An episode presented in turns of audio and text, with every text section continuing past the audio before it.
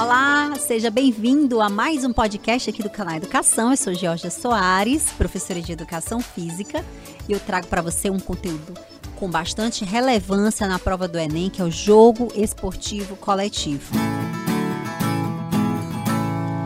Antes da gente começar o nosso diálogo sobre o jogo esportivo coletivo, a gente vai fazer uma pequena revisão sobre o que é jogo, a gente precisa entender primeiro que é atividade física. Então, a gente vai lá na atividade física. Atividade física é toda e qualquer atividade que resulte aí de um gasto calórico exercida ou exercitada por uma musculatura estriada esquelética.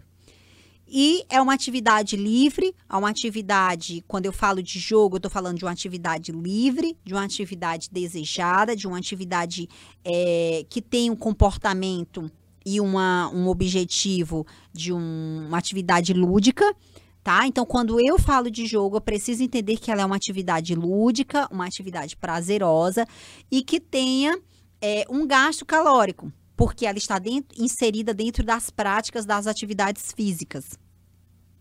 Quando eu falo de jogo, é a gente ter uma consciência, uma tomada de que é um algo não sério, tá? É um, algo que está aí habitual na vida diária, mesmo a gente sabendo que esse jogador, ele age de maneira intensa e total. Quando a gente fala de jogo, a gente tem essa primeira impressão de que é algo que não é sério, é algo sem importância, mas a gente precisa entender que essa dinâmica do jogo, ela é tão importante para as nossas construções cognitivas e para as nossas construções motoras é uma atividade indispensável, é uma atividade indispensável, é uma atividade que vai trazer vários benefícios, várias construções. E é através do jogo que nós vamos construir das habilidades básicas às habilidades mais específicas. E o que é o jogo esportivo coletivo? Tá? A gente vai, é, dentro ainda da, da dinâmica da, do jogo, a gente vai entender que é uma atividade que é desligada de todo e qualquer interesse material, o jogo, com a qual não se pode, a gente não pode, através do jogo, obter lucro, e ela é praticada dentro de limites e espaços temporais próprios, segundo uma ordem e regras pré-estabelecidas.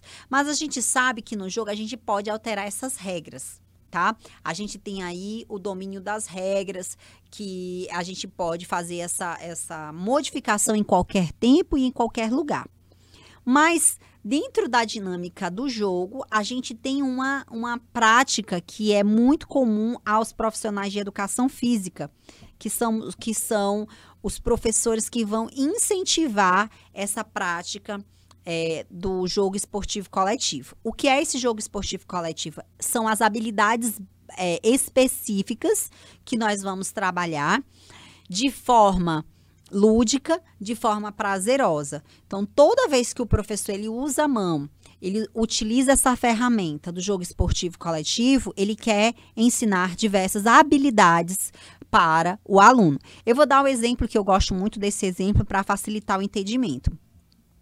Geralmente, quando a gente vai ensinar uma habilidade, por exemplo, eu vou ensinar o handball. Eu vou falar de um, de um jogo que é muito conhecido no Brasil todo, que é a queimada.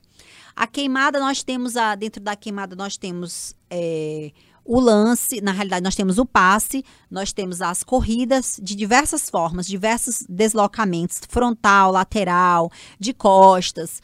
Então, nós temos o passe, o receber a bola, nós temos o quicar a bola, tá certo? Então, dentro da queimada, nós temos diversas habilidades do handball. Então, quando eu quero ensinar para os meus alunos, principalmente numa fase aí, na transição aí do ensino, do ensino fundamental pra, para o ensino médio, que eles geralmente já estão numa fase que vai saindo da fase básica para a fase específica, nós utilizamos o jogo como instrumento pedagógico para auxiliar esse esporte. Eu estou falando do handball, porque é um esporte muito aplicado nas escolas. Então, quando eu quero ensinar, por exemplo, o passe, o passe de peito, eu quero ensinar o passe quicado, eu quero ensinar é, a recepção, eu utilizo a queimada. Dentro da queimada, lá eu estou trabalhando várias habilidades. E essas habilidades eu vou precisar para o handball. Então, se torna mais fácil utilizar um jogo para atingir um objetivo maior que é o esporte. Então a gente chama isso de jogos esportivos coletivos. Esse jogo, geralmente, posteriormente, a gente vai incluir o aluno adentrar aí dentro do campo do esporte. Mas nós utilizamos muito essa ferramenta que é o jogo esportivo coletivo. E eu vou dar uma ênfase maior porque no Enem já caíram algumas questões falando do jogo esportivo coletivo e as pessoas acham que é um jogo esportivo. Né? Na realidade, são jogos que nós utilizamos para desenvolver habilidades esportivas.